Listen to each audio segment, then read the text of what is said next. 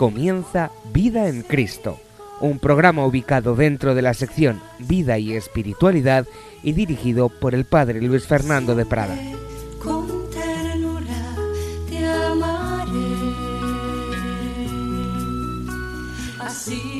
Con ternura te amaré.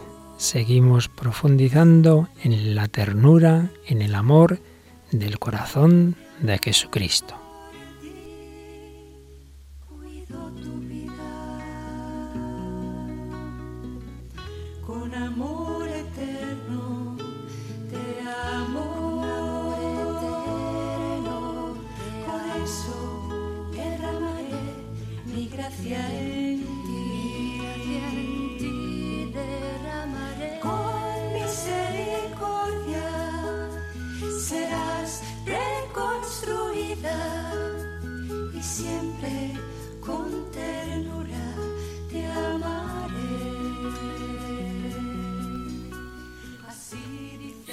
Siempre con ternura te amaré, nos dice el Señor. Queridos amigos, seguimos hablando del corazón de Jesús, de esta espiritualidad central en la vida de la Iglesia, la espiritualidad del amor de Dios hecho hombre, el corazón de Cristo, símbolo del amor divino humano que nos tiene el Señor.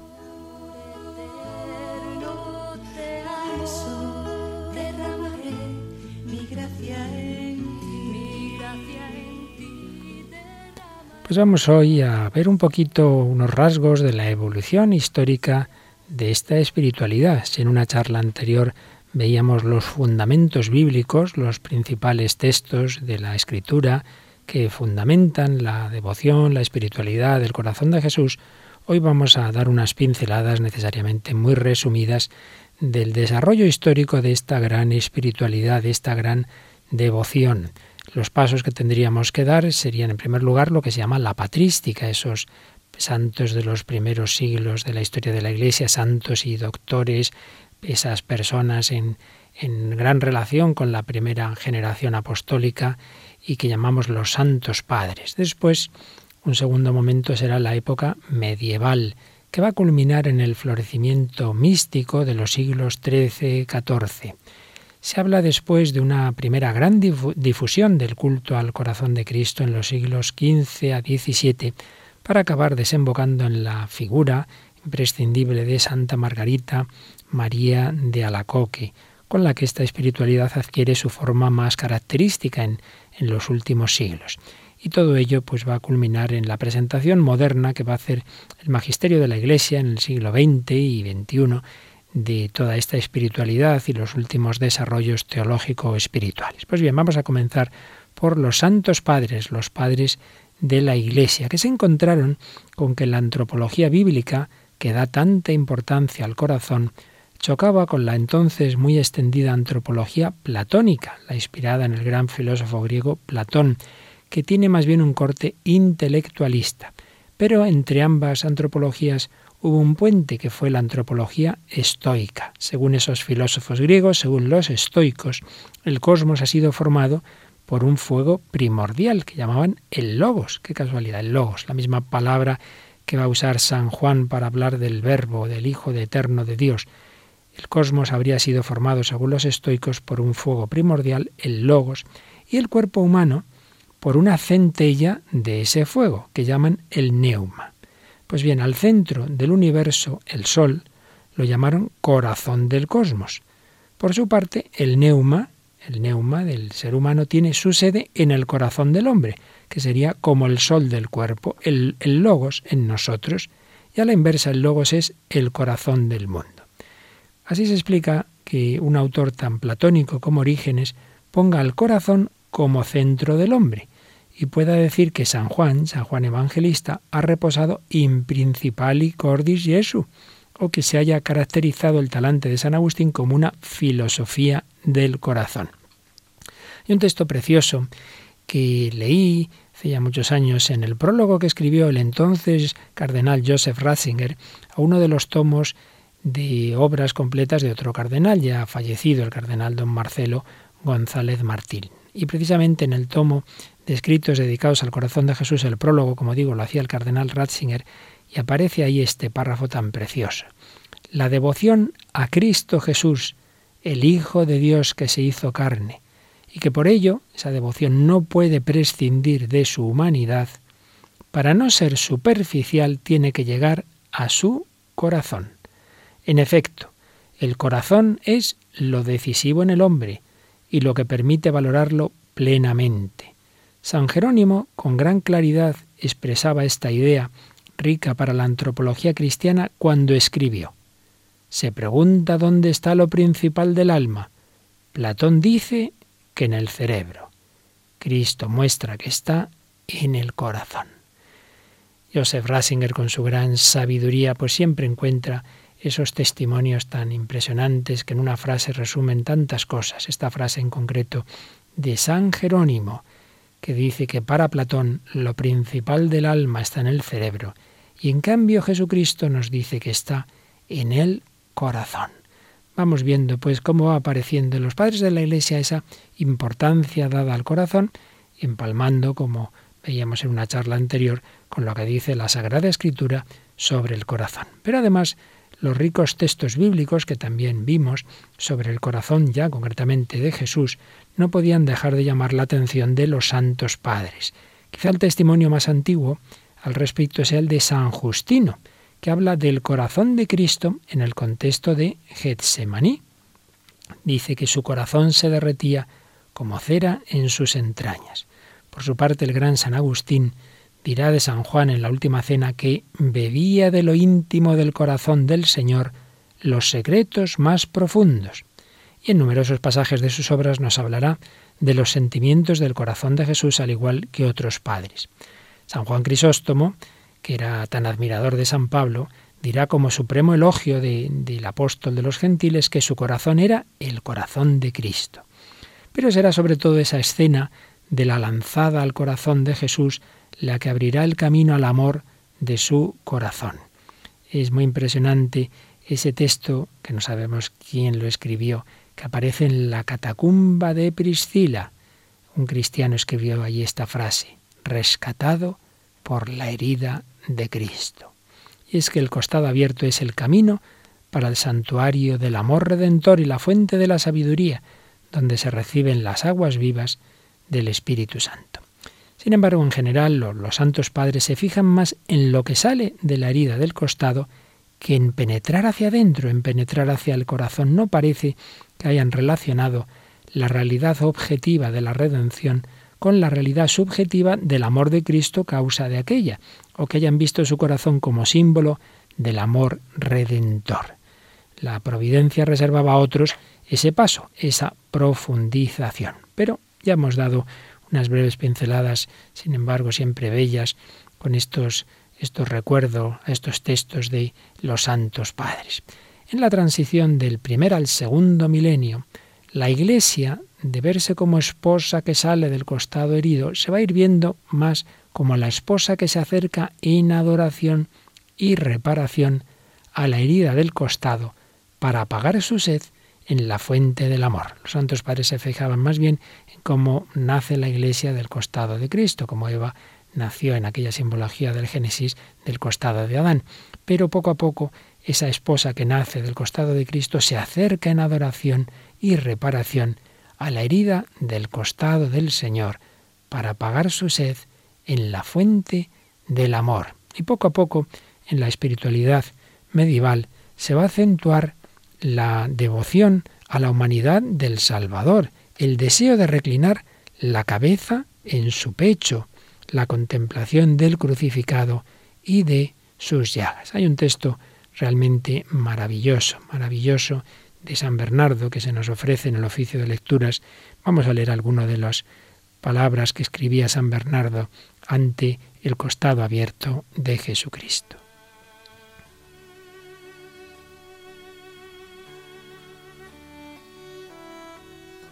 El clavo penetrante se ha convertido para mí en una llave que me ha abierto el conocimiento de la voluntad del Señor. ¿Por qué no he de mirar a través de esta hendidura? Un hierro atravesó su alma hasta cerca del corazón, de modo que ya no es incapaz de compadecerse de mis debilidades.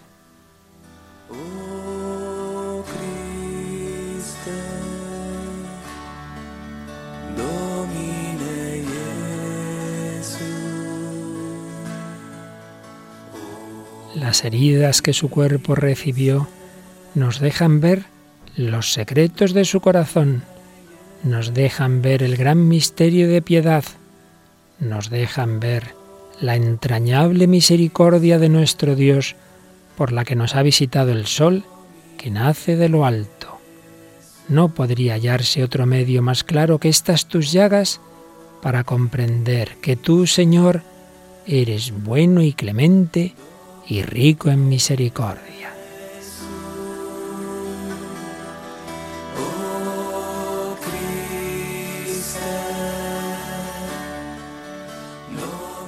Luego, mi único mérito es la misericordia del Señor.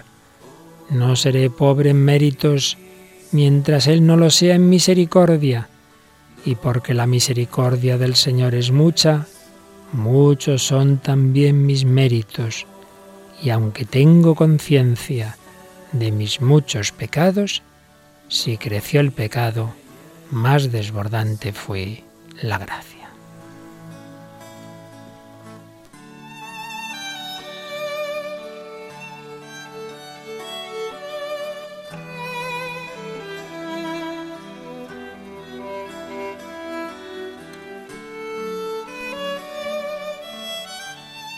Eran palabras preciosas de San Bernardo y esa espiritualidad medieval va a seguir prestando gran atención a la humanidad de Cristo, a sus llagas, al costado abierto, fijándose allá en el mismo corazón de Cristo y con un tono más afectivo que en los siglos anteriores.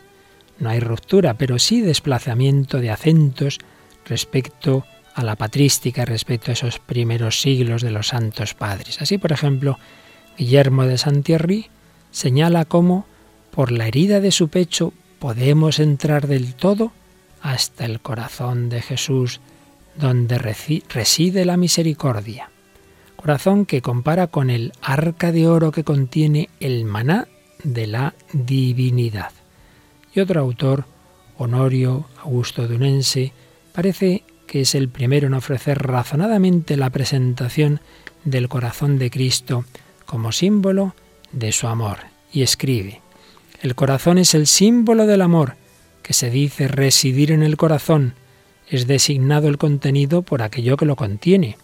Y para expresar que uno ama a una persona se dice que está herido su corazón. Así Cristo en la cruz fue herido de amor por la Iglesia. Por su parte, Guillermo de Oilán desarrolla bellamente el intercambio de amor entre Cristo y nosotros. Por mucho que amemos a Jesús, nuestro amor es solo respuesta al de Él hacia nosotros.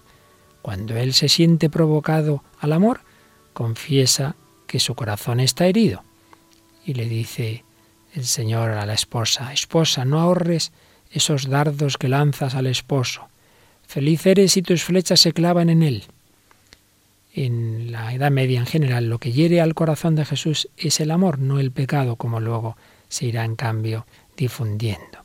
Junto a los teólogos que transmiten los fundamentos doctrinales va a haber, sobre todo en los siglos XIII y XIV, un gran florecimiento místico. Intervenciones extraordinarias de la gracia de Dios iban a provocar un avance decisivo en la espiritualidad y sobre todo en mujeres que con toda su riqueza afectiva pues van a tener una relación muy particular de corazón a corazón con el Señor. Así, por ejemplo, a Santa Luzgarda le presenta el Señor la herida de su costado bañada de sangre, y le dice, mira aquí y contempla lo que debes amar de ahora en adelante y por qué lo debes amar. En otro momento le dice Luzgarda al Señor que lo que quiere es su corazón, a lo que éste responde, soy yo más bien quien quiere tu corazón. Y dice Luzgarda, que sea así, Señor, pero con tal que concedáis a mi corazón el amor de vuestro corazón, y que en vos posea yo mi corazón bien guardado para siempre bajo vuestra mirada. Entonces tuvo lugar, por primera vez que sepamos, el fenómeno místico que se llama del intercambio de corazones. Santa Matilde, Santa Matilde de Hackerborn, Al oír en, en misa la antífona, venid benditos, dijo al Señor, si al menos yo fuera una de esas almas benditas que os oirán decir esta dulce palabra. Y Jesús le respondió, Estate segura de ello, te voy a dar en prenda mi corazón, tú lo tendrás siempre contigo, y el día que yo habré cumplido tu deseo, tú me lo darás como lugar de refugio, a fin de que a la hora de tu muerte no se abra delante de ti otro camino, sino el de mi corazón, donde tú vendrás a descansar para siempre. Por su parte, Santa Gertrudis será otra santa benedictina que tendrá una vivencia profunda del corazón de Jesús, también en el marco de la vida litúrgica. Entre los franciscanos podemos recordar a San Buenaventura, que dirá, ¿quién no amará aquel corazón tan herido? ¿Quién no devolverá amor a quien tanto ama? Si nos vamos a los dominicos, el gran Santo Tomás de Aquino escribirá, Cristo ha venido a socorrer a aquellos cuya fe es fría, a aquellos que están muertos a causa de sus pecados, y los viene a socorrer por la sangre de su corazón. El maestro Eckhart es el primero en hablar del corazón del Salvador en la Eucaristía. La doctora de la Iglesia, Santa Catalina de Siena, experimentará también el cambio de corazones. Le dice Jesús, en este momento es mi corazón el que te doy, para que vivas siempre en él. Entre los cartujos sobresale Ludolfo de Sajonia. En la introducción a su famosísima vida de Cristo escribe, ¿Por qué el corazón de Jesús ha sido herido por nuestra causa con la herida del amor? Esto ha sucedido a fin de que nosotros podamos entrar por la puerta de su sagrado costado hasta su divino corazón. Ahí le devolveremos amor por amor. Y en otro lugar se dirige al Padre y, y, en oración dice así, Venga tu reino, Padre, por el corazón de Jesús en pena, que el Espíritu Santo encienda el fuego del amor en el corazón de los fieles. Hágase tu voluntad. Por el corazón dulcísimo queremos hacer y dejar que se haga todo según la santa voluntad de Dios, alabándolo y celebrándolo. No nos dejes caer en tentación, oh Señor, por los inmensos sufrimientos que ha padecido tu santísimo corazón, protégenos y concédenos la gracia de satisfacer por nuestros pecados. Así meditaba sobre el Padre nuestro el Dionisio, el cartujano. Pues vamos también nosotros a meditar un poco todo lo que vamos diciendo. Vamos a decirle al Señor que le queremos entregar nuestro corazón, puesto que Él antes nos ha entregado el suyo, que queremos realmente ser suyos, que queremos que nuestra vida, que nuestro ser, que nuestro corazón sea del corazón de Cristo.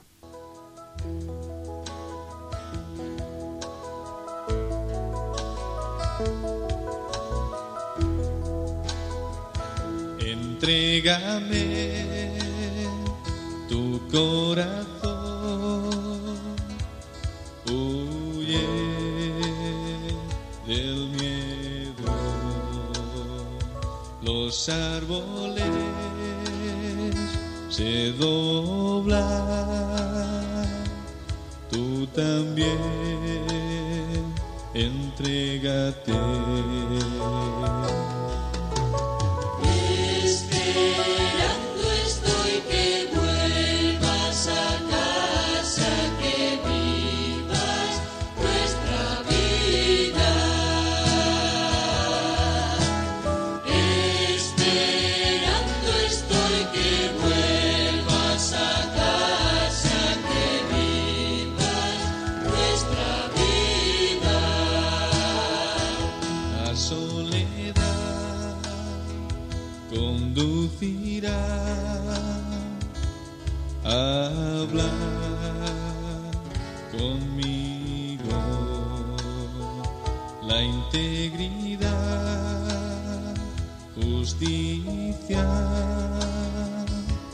el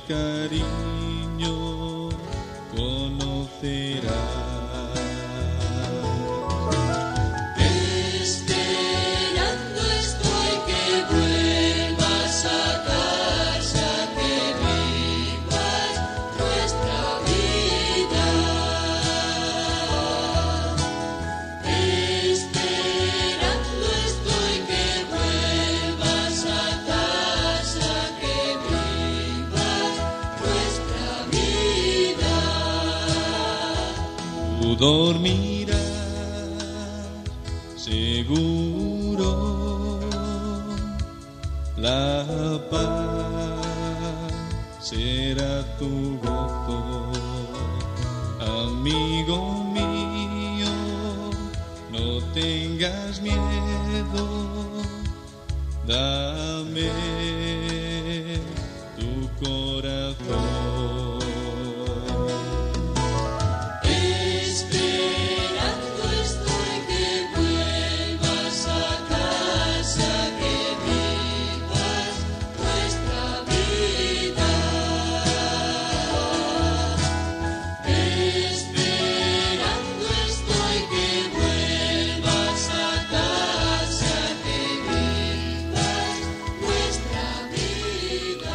Señor espera que volvamos a casa, que le entreguemos nuestro corazón. Pues bien, hemos visto un poquito la época de los santos padres, la época medieval, y vamos avanzando ya y llegamos al siglo XVI, el gran siglo de oro español. Y ahí podemos empezar recordando a nuestro querido doctor de la Iglesia, San Juan de Ávila, maestro espiritual de ese gran siglo de oro que llama a Jesucristo, fijaos qué expresión tan bella, el corazón del Padre, y al Espíritu Santo, corazón de Jesucristo. Jesucristo sería el corazón del Padre y el Espíritu Santo el corazón de Jesucristo. Y nos invita a entrar en el Santa Santorum, el corazón de Jesucristo nuestro Señor, para mirarlo y para imitarlo. San Juan de Ávila se fija en el amor con que el corazón de Cristo desempeñó su misión redentora y escribe, Él tendió sus brazos para ser crucificado, en señal que tenía su corazón abierto con amor, tan extendido para con todos, que del centro de su corazón salían resplandecientes y poderosos rayos de amor que iban a parar a cada uno de los hombres.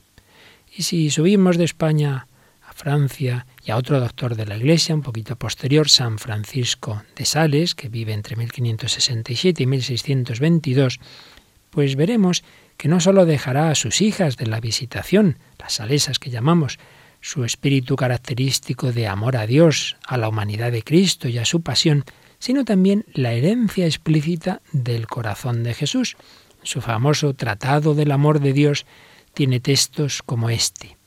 El amor divino, sentado sobre el corazón del Salvador como sobre trono real, contempla por la herida de su costado abierto a todos los corazones de los hijos de los hombres, porque este corazón, rey de todos los corazones, tiene sus ojos siempre sobre corazones. Qué bonito. El amor divino contempla por la herida de su costado abierto a todos los corazones de los hijos de los hombres. Y fijaos qué cosas van a pasar.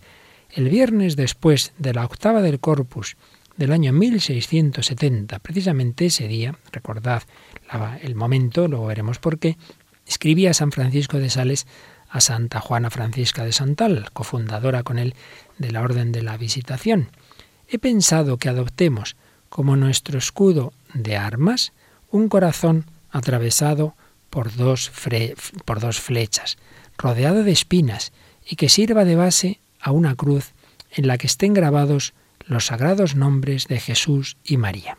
Escribía el, como digo, el viernes precisamente después de la octava del Corpus. Pues bien, casualmente, entre comillas, 75 años más tarde, una religiosa de esta orden recibiría del Señor el encargo de promover la fiesta del corazón de Jesús que tenía que celebrarse el viernes después de la octava del Corpus Christi, cuando San Francisco de Sales había escrito a la cofundadora de la orden visitandina y había hablado de ese escudo de la orden, un corazón atravesado por dos flechas, rodeado de espinas y que sirva de base a una cruz, símbolos con los que también el Señor va a manifestarse a Santa Margarita María, como digo, 75 años más tarde.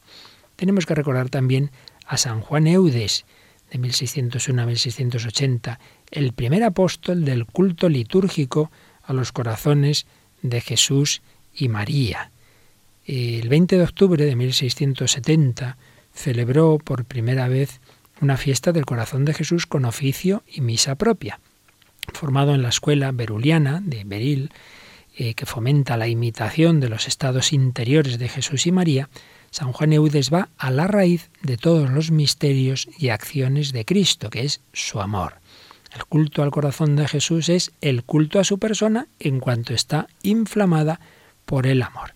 Y con sensibilidad muy actual ve el corazón como una noción sintética, punto de encuentro del cuerpo y el alma, interioridad y apertura, donde converge lo más profundo de la naturaleza, la gracia y la gloria. Pues bien, con estos pasos iba preparando el campo de la Iglesia para recibir el mensaje que iba a resultar más decisivo en la difusión del culto al corazón de Jesús. Pero ahora ya el elegido no iba a ser ninguno de estos doctores que hemos citado antes, ningún santo padre, sino una humilde y joven religiosa de la visitación de Perelemonial, Santa Margarita María de Alacoque, de la que ya hablamos en otras charlas, que vivió entre 1647 y 1690. Esta humilde religiosa iba a recibir importantes revelaciones del Señor, aprobadas por la Iglesia, obviamente, pero no solo aprobadas, sino que se da un caso muy extraño en el magisterio de la Iglesia, y es que algunos papas han llegado a citar, a citar palabras de Jesús a la santa, por tanto, con una absoluta certeza de que en efecto era Jesús quien había hablado a la santa. Entonces los papas las han usado en encíclicas suyas. Por ejemplo, Pío XI, en la encíclica Miserentissimus Redentor, escribe, Cuando Jesucristo se aparece a Santa Margarita María, predicándole la infinitud de su caridad, juntamente, como apenado, se queja de tantas injurias como recibe de los hombres, por estas palabras que ojalá se grabasen en las almas de sus fieles, de manera que nunca las olvidasen. He aquí este corazón que tanto ha amado a los hombres y de tantos beneficios los ha colmado, y que en pago a su amor infinito no haya gratitud alguna, sino desdén, ultrajes, a veces aun de aquellos que están obligados a amarme con especial deber y amor. Citaba así el Papa Pío XI en Miserentísimo Redentor estas palabras que Jesús le había dicho a Santa Margarita María, ya bien conocidas y famosas, he aquí este corazón que tanto ha amado a los hombres. Ciertamente Santa Margarita fue decisiva en la historia de la espiritualidad para mostrar en el corazón de Jesús como una especie de clave de síntesis de elementos que, como hemos ido viendo, ya estaban presentes antes en la Iglesia.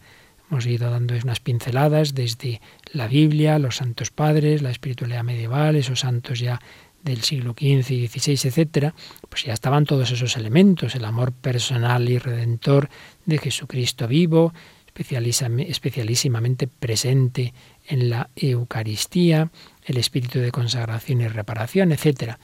Pero todo ello como que se sintetiza en el mensaje de Santa Margarita María. Quizá lo más característico del carisma de esta santa es la insistencia en la falta de correspondencia al amor ilimitado del Señor y la reparación que en consecuencia pide ese amor no amado.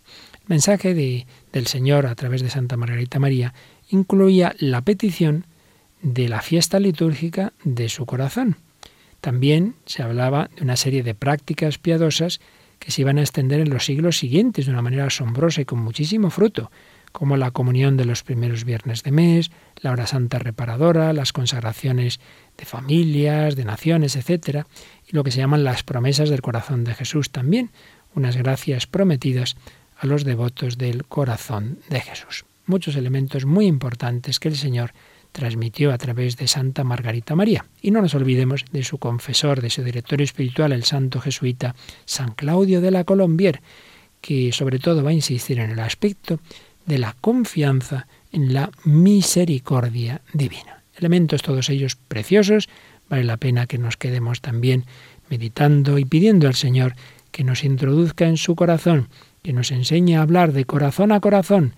El corazón habla al corazón, decía el beato cardenal John Henry Newman y fue el lema del viaje del Papa Benedicto XVI a Inglaterra. El corazón habla al corazón. Vamos también nosotros a pedir al Señor que nos introduzca en ese diálogo, que podamos hablar corazón a corazón con el Señor.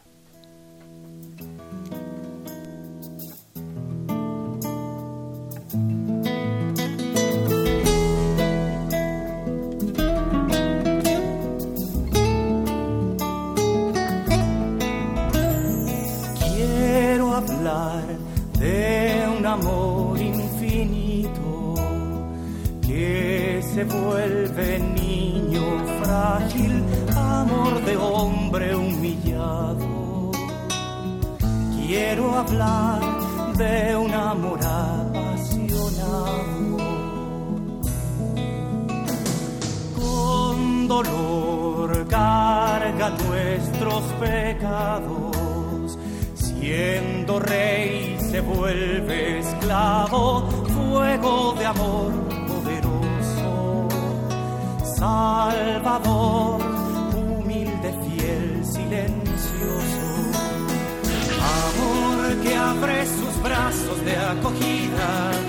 Quiero hablar del camino hacia la vida. Corazón paciente, amor ardiente. Quiero hablar de aquel que vence a la muerte.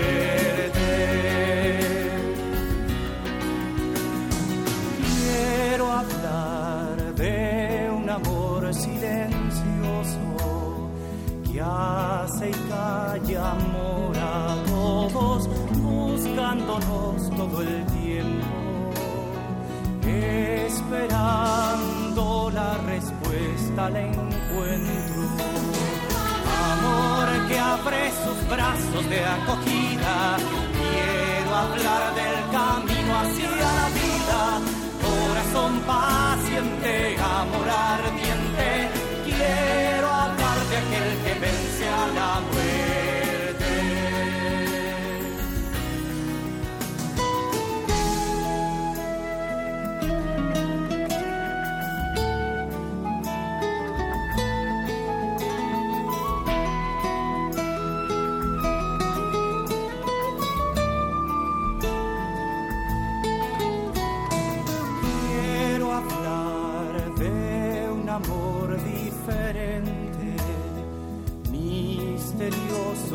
inclaudicable, amor que vence en la cruz.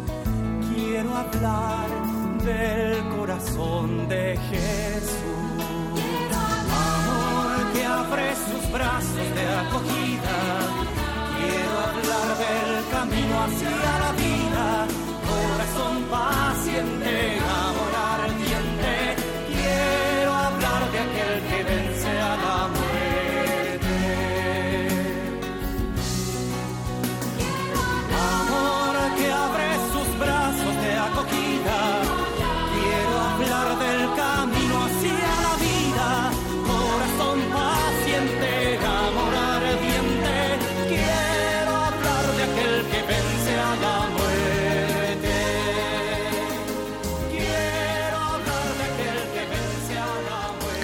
muerte. Queremos hablar de aquel que vence a la muerte con su amor, con su amor misericordioso, con su amor infinito. Pues hemos visto un poco cómo la providencia fue guiando ese desarrollo histórico de los fundamentos que obviamente ya estaban en el Evangelio, pero fue desarrollando esos fundamentos en esas etapas patrísticas, medievales, santos modernos, y cómo llegamos a Santa Margarita María, donde todo como que se condensa de una manera que se va a hacer muy popular, de forma que esta espiritualidad, que antes se había vivido sobre todo en ambientes monacales, claustrales, se va a convertir en una devoción muy popular en todas las naciones católicas.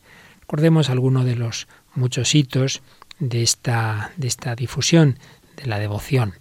Pensemos, por ejemplo, como grandes autores eh, como el mismo padre de la Colombier, el padre Croisset, Galifet, San Alfonso María de Ligorio, etc., escribirán diversas obras fundamentando o difundiendo esa nueva, entre comillas, devoción, que por otra parte va a encontrar gran oposición en, de- en determinados ambientes, sobre todo de tipo jansenista, una herejía que se difundió particularmente en Francia y que eh, mostraba un Dios justiciero, pero no, no un Dios de amor, no un Dios de misericordia.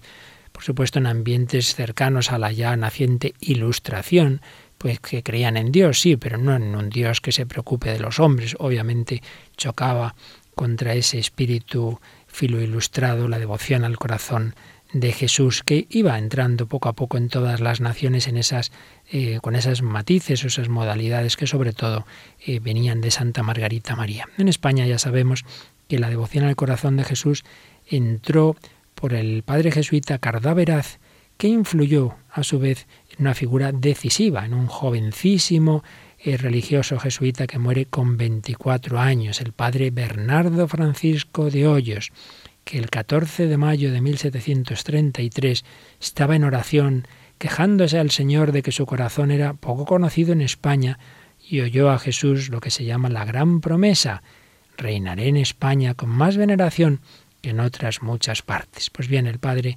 Francisco Hoyos, a pesar de su juventud, movilizó a un equipo de, de, de personas para extender en España esta devoción. La Santa Sede, que al principio tuvo sus reticencias, como suele ocurrir con todas las cosas que a lo mejor son novedades sin fundamento, sin embargo pronto accedió a la aprobación de la fiesta del corazón de Jesús. Al principio de una manera parcial se concedió a la primera nación, los primeros obispos a los que se le concede son los de Polonia, precisamente, luego a las salesas, diversas cofradías, etcétera. En 1794, estamos ya en tiempos muy modernos, de que ya se ha producido la Revolución Francesa, el Papa Pío VI rechaza los errores jansenistas en la bula Auctorium Fidei y allí hace ya una de las primeras defensas pontificias de la devoción. Pero será Pío IX, Pío IX, el Beato Pío IX, el que extiende a toda la Iglesia la fiesta del Sagrado Corazón. Antes era parcial, como decimos, pero ya se hace universal en 1856. Y redactó también una fórmula de consagración al corazón de Jesús en 1875. La Compañía de Jesús, como ya hemos podido ver, ha tenido mucha parte siempre en esta difusión de la espiritualidad del corazón de Jesús, pero también otras muchas órdenes, muchas órdenes antiguas, y luego es impresionante que en los últimos siglos han surgido más de 200 congregaciones religiosas consagradas particularmente al corazón de Jesús, muchas veces lo llevan incluso en el nombre, por ejemplo, misioneros del Sagrado Corazón. El padre Deón, con el apostolado de la reparación, y el padre Mateo Crowley, con la entronización del corazón de Jesús en las familias, contribuyeron notablemente en esa difusión, así como diversas cofradías y asociaciones laicales, como la Archicofradía Romana del Sagrado Corazón o la Guardia de Honor. Pero sin duda la asociación más extendida fue el apostolado de la oración. El apostolado de la oración surgió de una manera muy sencilla, como tantas veces ocurre con las obras de Dios, en, en un colegio jesuítico de, de Valls, en Francia, de manos del padre Gautrelet, eh, que era un formador de jesuitas y a raíz de una plática suya, pues surge el apostolado a la oración. Pero fue sobre todo otro jesuita, el padre Ramier, el hombre providencial que dio a la naciente obra del apostolado a la oración un sólido fundamento. El padre Ramier, que unía a su amor a Jesucristo una gran sabiduría y notables dotes organizativas, buscó acercar a los hombres al Señor por la consagración o entrega amorosa de sí y de sus cosas, no sólo como individuos, sino como miembros de la familia y la sociedad, para que en ellas reine Cristo. El sabio jesuita, viendo en el corazón de Jesús el único principio divinamente eficaz de toda verdadera renovación social, unía esta devoción con la realeza de Cristo, corazón de Jesús, Cristo Rey, la vida de piedad con la acción social, evitando así una posible reducción intimista de la espiritualidad, que ciertamente a veces se ha dado como, bueno, Jesús y yo, y una relación muy personal, y allá los demás. Pues no, no. Para Ramier hacía ver que hay que mirar al mundo entero y que las intenciones del apostolado de oración tienen que ser las intenciones de la Iglesia, las intenciones de las misiones. Hay que mirar al Papa, hay que mirar lo que el Papa necesita, hay que pedir por todo ello. Con su impulso, el apostolado oración creció asombrosamente de manera que en 1884 tenía cerca de 35.000 centros y unos 12 millones de socios. Y el padre Ramier también edita una revista de la apóstol oración que va a ser famosísima, quizá la revista religiosa en la historia que ha tenido más tirada, El mensajero del corazón de Jesús. Apareció en 1861 y, como digo, alcanzó una inmensa tirada en muchos idiomas, también en España. Y así esta espiritualidad llegaba a millones de casas, a millones de casas, ciertamente. Todos estos factores, junto a la multiplicación de obras teológicas, actos de culto, imágenes, instituciones y naciones consagradas al corazón de Jesús, harán que a principios del siglo XX un historiador de la espiritualidad pudiera describir la devoción al corazón de Jesús como la forma actual de la devoción cristiana a la persona del Redentor. También influirá en esta, eh, este, en esta extensión de la devoción al corazón de Jesús, pues una persona, una santa enormemente popular, Santa Teresita del Niño Jesús, también doctora de la Iglesia. Y aunque explícitamente habla poco del corazón de Jesús, pero el fondo de su espiritualidad es la confianza en el amor del Señor. Y en su famoso acto de ofrenda al amor misericordioso, Santa Teresita le dice así al Señor, no quiero acumular méritos para el cielo, quiero trabajar solo por tu amor, con el único fin de agradarte, de consolar a tu sagrado corazón y de salvar almas que te amen eternamente. Y dice también en ese acto, a fin de vivir en un acto de perfecto amor, yo me ofrezco como víctima de holocausto a tu amor misericordioso, y te suplico que me consumas sin cesar, haciendo que se desborden sobre mi alma las olas de ternura infinita que se encierran en ti, y que de esa manera llegue yo a ser mártir de tu amor, Dios mío. Acto de ofrenda al amor misericordioso. Un amor misericordioso, una misericordia del Señor que va a difundir otra santa, un poquito posterior, Santa Faustina Kowalska, de Francia a Polonia, como el Señor va escogiendo sus instrumentos, va escogiendo sus profetas, a veces entre grandes doctores y a veces entre humildes religiosas con poca formación cultural, digamos, como Santa Teresita o Santa Faustina Kowalska. Dios va dando a cada uno una misión. Pues bien, ya podríamos hablar del magisterio de los papas, que es donde vamos a tener ya la máxima seguridad de la importancia y de la conveniencia de toda esta espiritualidad, con la certeza que da que la asistencia del Espíritu Santo al magisterio pontificio.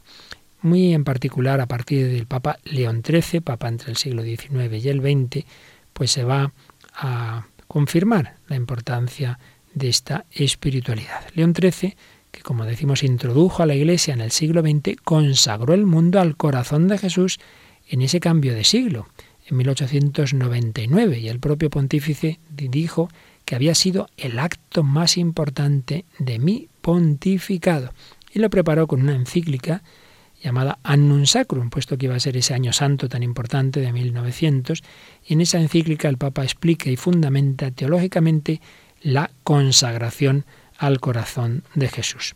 Eh, será en el siglo XX el Papa Pío XI quien explique ya no la consagración, sino la reparación en esa otra encíclica que ya citábamos antes, Miserentissimus Redentor, en 1928, tres años después de haber instituido la fiesta litúrgica de Cristo Rey, en otro año santo, en el año santo de 1925.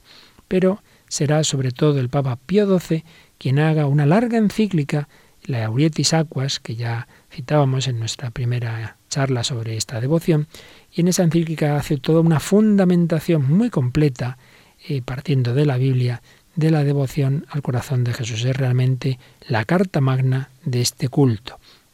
Pero todos los papas han hablado en mayor o menor medida de la devoción al corazón de Jesús. Por ejemplo, Pablo VI, en su escrito Investigables Divicias, eh, hablará de la actualidad de la devoción al corazón de Jesús tras el Vaticano II. Y Juan Pablo II, sin haber escrito una encíclica es profeso sobre el corazón de Cristo, pues es sin duda el Papa que más ha hablado de él en infinidad de ocasiones y de muchas formas.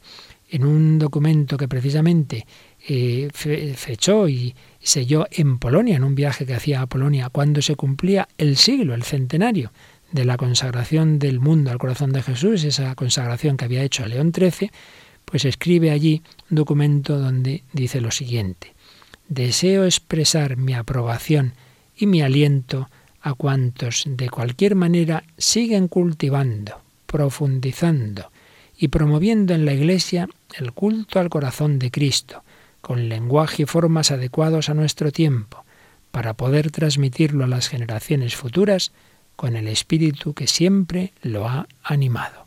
Urge que el mundo comprenda que el cristianismo es la religión del amor. Urge que el mundo comprenda que el cristianismo es la religión del amor. Juan Pablo II, el 11 de junio de 1999. Vamos a pedir al Señor que también nosotros lo comprendamos, que lo creamos de verdad, que seamos agradecidos, que demos gracias a Dios por su amor, que comprendamos cómo somos amados con un amor increíble, con un amor loco, con un amor apasionado, con un amor misericordioso, que no nos pueda decir el Señor que tanto te he amado y que tú en cambio no me correspondes nada. Vamos a decir al Señor que queremos ser agradecidos, que queremos corresponder a su amor.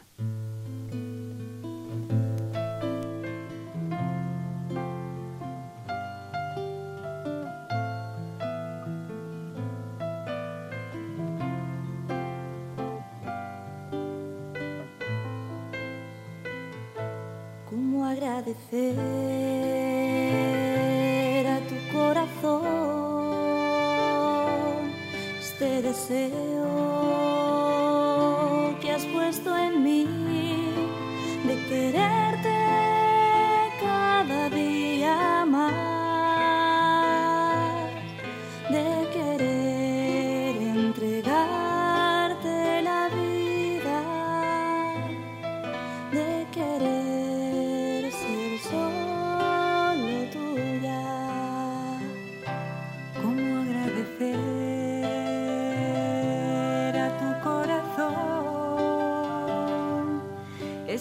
este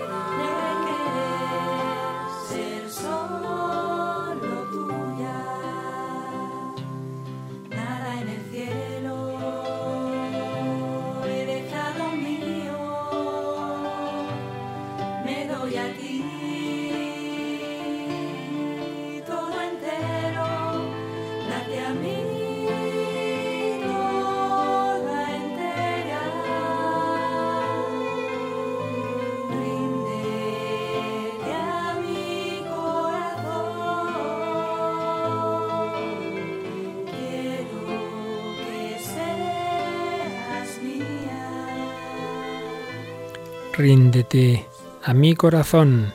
También el Papa Benedicto XVI nos exhortaba a ponernos ahí al pie del costado abierto de Cristo, a beber del agua viva que brota de su corazón. Recordábamos también en otra de las charlas que hemos tenido, documentos del Papa Benedicto XVI. Y el Papa Francisco ya nos ha hablado también del corazón de Jesús. Y es que es el centro de nuestra fe, porque es el centro de Cristo, y Cristo es el centro del cristianismo, el Hijo de Dios hecho hombre que nos ha amado con corazón humano. Por ello, creo que estos temas que hemos tratado sobre el corazón de Jesús nos hacen ver que no es una devocioncita más, que a uno le puede ir más o menos, sino que en efecto es núcleo, síntesis de la esencia del cristianismo, el amor de Dios hecho hombre en Cristo que nos llama a corresponder, a amar, a confiar, y un amor, como decíamos, no intimista, sino con una visión universal. Señor quiere salvar al mundo entero, una proyección social, porque si amamos a Cristo tenemos que amar a Cristo también presente en los hermanos. Después de todo lo que hemos visto, creo que podemos entender un poco mejor por qué Pío XII escribió en esa encíclica Aurietis Aquas que se trata de un culto que desde hace mucho tiempo está arraigado en la Iglesia, que se apoya profundamente en los mismos evangelios, un culto en cuyo favor está claramente la tradición y la sagrada liturgia, y que los mismos romanos pontífices han ensalzado con alabanzas tan multiplicadas como grandes. Esto escribía Pío XII en los años 50 y sin embargo es verdad que poco después empezó una crisis en esta devoción que se va haciendo cada vez más grave. ¿Qué causas pudo tener esta crisis? Algunos dicen, bueno, es que había representaciones del corazón de Jesús que ya no nos gustan hoy, expresiones recargadas, imágenes empalagosas, canciones demasiado sentimentales, todo ello pues puede ser verdad. Como todo, pues hay que evolucionar también la sensibilidad de las expresiones artísticas, etcétera. Pero no parece probable que un motivo tan superficial de razón suficiente de esa crisis. Más bien hay que pensar en que se difundieron ideas teológicas que, que han ido negando verdades fundamentales de la fe, que a su vez son básicas en la devoción al corazón de Jesús. Claro, si se duda de que Cristo sea verdadero Dios, como en algunos planteamientos, o de que esté resucitado, o de que esté en la Eucaristía, o de que el pecado sea ofensa personal a Dios, o que la redención tenga un sentido satisfactorio, pues pierde sentido hablar de corresponder y reparar al amor divino humano del Redentor que nos salva de nuestros pecados. Pues es, es obvio. También pienso que ha podido influir pues la falta de vida espiritual, porque ya hemos visto cómo los grandes apóstoles del corazón de Jesús, desde San Juan Evangelista, han sido almas contemplativas. Si no se valora la vida interior, sino solo la acción, la acción social, pues toda esta espiritualidad que brota de la contemplación, pues es menospreciada como algo intimista. Pero bueno, poco a poco todo esto se va superando. Somos conscientes de que no basta con actuar, que necesitamos corazón y que Cristo también tiene corazón que es fundamental. Y no podemos olvidarnos de lo que escribía el teólogo padre Jesús Solano, jesuita, del que hemos tomado, básicamente hemos resumido de sus obras la evolución histórica que hemos expuesto aquí. Escribía así, a nuestro modo de ser religioso sensible corresponde un símbolo, que deberá ser acomodado a las varias culturas y psicologías, pero del cual vale en términos genéricos lo que escribía Hugo Ranner, eximio conocedor de la tradición cristiana. Y citaba Padre Solano a este otro teólogo, a este otro jesuita, al padre Hugo Ranner. Decía esto, cada falta de comprensión para la eterna palabra corazón constituye una verdadera tragedia espiritual y en cambio, siempre que se mantiene vivo un auténtico saber acerca de los misterios del corazón de nuestro Señor, como lo es el conocimiento que se cimienta en la palabra bíblica, ha sucedido algo decisivo en el reino del Espíritu. Dios ha sido comprendido como Él mismo se dio a conocer, de corazón a corazón. Qué bella expresión. Dios ha sido comprendido como Él mismo se dio a conocer, de corazón a corazón. Pues vamos a terminar esta exposición breve, sintética, pero espero que provechosa de la evolución de la devoción al corazón de Jesús con lo que escribió el entonces cardenal Joseph Ratzinger cuando en el año 2000 se hacía público el llamado tercer secreto de Fátima. Y comentando esa expresión tan bonita de la Virgen en Fátima, mi corazón inmaculado triunfará, escribía así Joseph Ratzinger. ¿Qué quiere decir esto? Que el corazón abierto a Dios, purificado por la contemplación de Dios, es más fuerte que los fusiles y que cualquier tipo de arma, el fiat de María, la palabra de su corazón, ha cambiado la historia del mundo, porque ella ha introducido en el mundo al Salvador, porque gracias a este sí Dios pudo hacerse hombre en nuestro mundo, y así permanece ahora y para siempre. El maligno tiene poder en este mundo. Lo vemos y lo experimentamos continuamente. Él tiene poder porque nuestra libertad se deja alejar continuamente de Dios, pero desde que Dios mismo tiene un corazón humano y de ese modo ha dirigido la libertad del hombre hacia el bien, hacia Dios, la libertad hacia el mal ya no tiene la última palabra. Desde aquel momento cobran todo su valor las palabras de Jesús. Padeceréis tribulaciones en el mundo, pero tened confianza. Yo he vencido al mundo.